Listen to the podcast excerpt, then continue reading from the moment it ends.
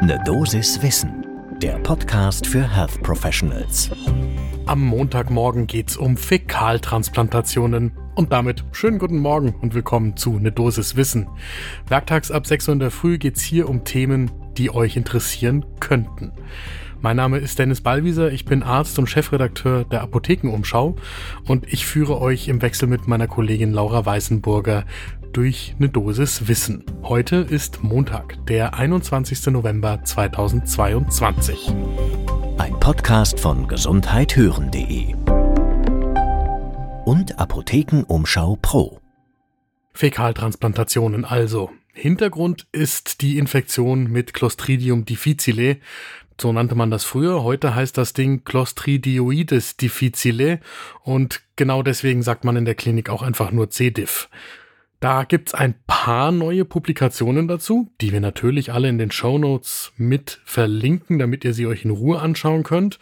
Aber vor allem gibt's da vielleicht sogar bahnbrechende Erkenntnisse über die Effekte einer Stuhltransplantation im klinischen Setting. Das lohnt in jedem Fall einen genaueren Blick zum ersten Kaffee des Tages. Den könnt ihr euch jetzt kurz holen. Meiner steht vor mir und dann geht's los. In diesem Jahr, da hat die European Society of Clinical Microbiology and Infectious Diseases ihre europäische Leitlinie zur Behandlung von Clostridium difficile Infektionen aktualisiert. Da gibt es auch eine neue antibiotische Standardtherapie und das hat erstmal noch nichts mit der Stuhltransplantation zu tun, sondern da geht es darum, dass jetzt Fidaxomycin zur Hand ist, das bei der initialen C. diff Episode oder beim ersten Rezidiv zum Einsatz kommen kann. Das ist deshalb interessant, weil das Wirkprinzip von Fidaxomycin ist, dass es die bakterielle RNA-Polymerase hemmt und deshalb zu einer schnellen und verhältnismäßig selektiven Abtötung von C. diff führt. Das trägt unter anderem dazu bei, die sogenannte Kolonisationsresistenz zu erhalten und damit die Zahl der C. diff-Rezidive, die ja gefürchtet sind, etwas zu reduzieren. So gab es zum Beispiel nach der Therapie mit Fidaxomycin fast die Hälfte weniger an Rezidiven als nach einer Vancomycin-Therapie. Damit ist Metronidazol auch aus der First-Line-Behandlung weg, sondern man greift eben zu Fidaxomycin oder Vancomycin, insofern die beiden zur Verfügung stehen. Und beim ersten Rezidiv nach einer Vancomycin-Therapie kommt dann eben in jedem Fall Fidaxomycin zum Einsatz. Wenn man mit Fidaxomycin angefangen hat und es kommt trotzdem zu einem Rezidiv, dann gibt's noch eine Antikörpertherapie, die zum Einsatz kommen kann. Das ist dann Bezlotuzumab. Und diese Kombination oder dann eben, und jetzt kommt's, der fäkale Stuhltransfer, die werden ab dem zweiten Rezidiv empfohlen. Da wollte ich die ganze Zeit hin, deswegen lange Vorrede. Und jetzt geht's um den Stuhltransfer. Der Stuhltransfer. Das heißt, er ist nicht als First Line, sondern als Second Line Therapie in der Leitlinie verankert, weil es mittlerweile ausreichend Evidenz dafür gibt, dass eine solche Fäkaltransplantation sinnvoll sein kann. Es gab schon 2013 eine damals vielbeachtete Studie, die im New England Journal of Medicine veröffentlicht worden ist. Da waren die Ergebnisse so gut, dass die Studie sogar abgebrochen worden ist, weil das ethische Board es nicht für vertretbar gehalten hat, dass PatientInnen der Kontrollgruppe diese Stuhltransplantation vorenthalten worden wäre. Damals gab es Heilungsraten zwischen 84 und 96 Prozent.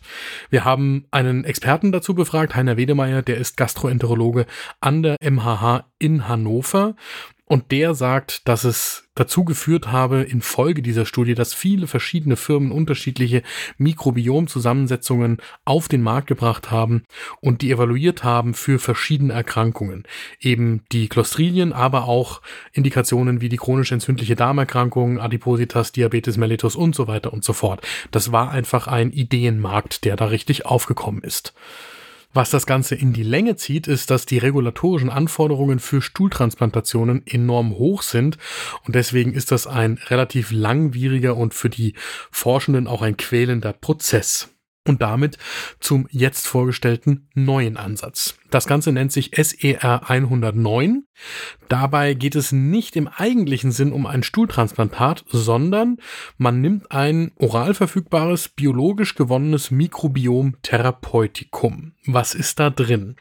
Das sind Kapseln, die enthalten eine Mischung bakterieller Sporen mehrerer sogenannte Firmicutes-Arten. Und die werden aus dem Stuhl gesunder menschlicher Spender gewonnen, isoliert und aufgereinigt. Die FDA in den Vereinigten Staaten überschlägt sich, nennt das Ganze eine bahnbrechende Therapie und gibt dem Ganzen einen Orphan Drug Status, um Clostridium difficile Infektionen damit zu therapieren. Und jetzt kommt die sogenannte EcoSpor 3 Studie. Das ist eine multizentrische, randomisierte, placebo-kontrollierte Studie an zunächst 182 PatientInnen mit dem jeweils dritten Rezidiv einer C-Diff-Infektion. Die haben im Studiensetting nach der Standardantibiotika-Behandlung entweder dieses SER 109, dieses Mikrobiomtherapeutikum oder ein Placebo bekommen. Die Medikation, die nimmt man an drei aufeinanderfolgenden Tagen, wie gesagt, oral als Kapsel ein. Und der primäre Endpunkt der Studie war der Anteil der PatientInnen mit einer rezidivierenden C. diff-Infektion innerhalb von acht Wochen nach der Verabreichung der Studienmedikation. Im Ergebnis, bei rund 11 Prozent der PatientInnen mit dem SER 109 kam es noch einmal zum Rezidiv, aber bei 41 Prozent der PatientInnen aus der Placebo-Gruppe. Also deutlich besseres Abschneiden bei der mit dem Stuhltherapeutikum in der Kapsel behandelten Personen. Die am häufigsten behandlungsbedürftige Nebenwirkung des Verums waren übrigens Blähungen, Völlegefühl und Bauchschmerzen. Leichte bis moderate Beschwerden haben die ProbandInnen angegeben. Es gab dazu auch noch eine Nachverfolgungsstudie mit 24 Wochen Follow-up, die die Ergebnisse im Kern bestätigt. Wir haben auch dazu noch einmal Heiner Wedemeyer von der MHH in Hannover befragt. Der sagt, das sei schon ein ganz anderer Ansatz. Man macht also nicht die pathogenen Bakterien kaputt, sondern man baut mit besseren Bakterien etwas auf, was dann die schlechteren überwuchert. Und das Ganze ist evidenzbasiert, die Daten sind gut. Die Frage bleibt aber, was passiert denn jetzt im Langzeitverlauf? Wiedemeyer will da vor allem darauf hinweisen, dass ja von den Stuhltransplantationen bekannt ist, dass die das Mikrobiom nicht wirklich dauerhaft beim Empfänger oder der Empfängerin verändern. Es gibt da viele Daten, die zeigen, dass viele PatientInnen nach ein paar Monaten wieder das Ausgangsmikrobiom in sich tragen. Wobei man die genauen Mechanismen dafür bis heute nicht verstanden hat. Und auch das macht eine Stuhltransplantation so kompliziert.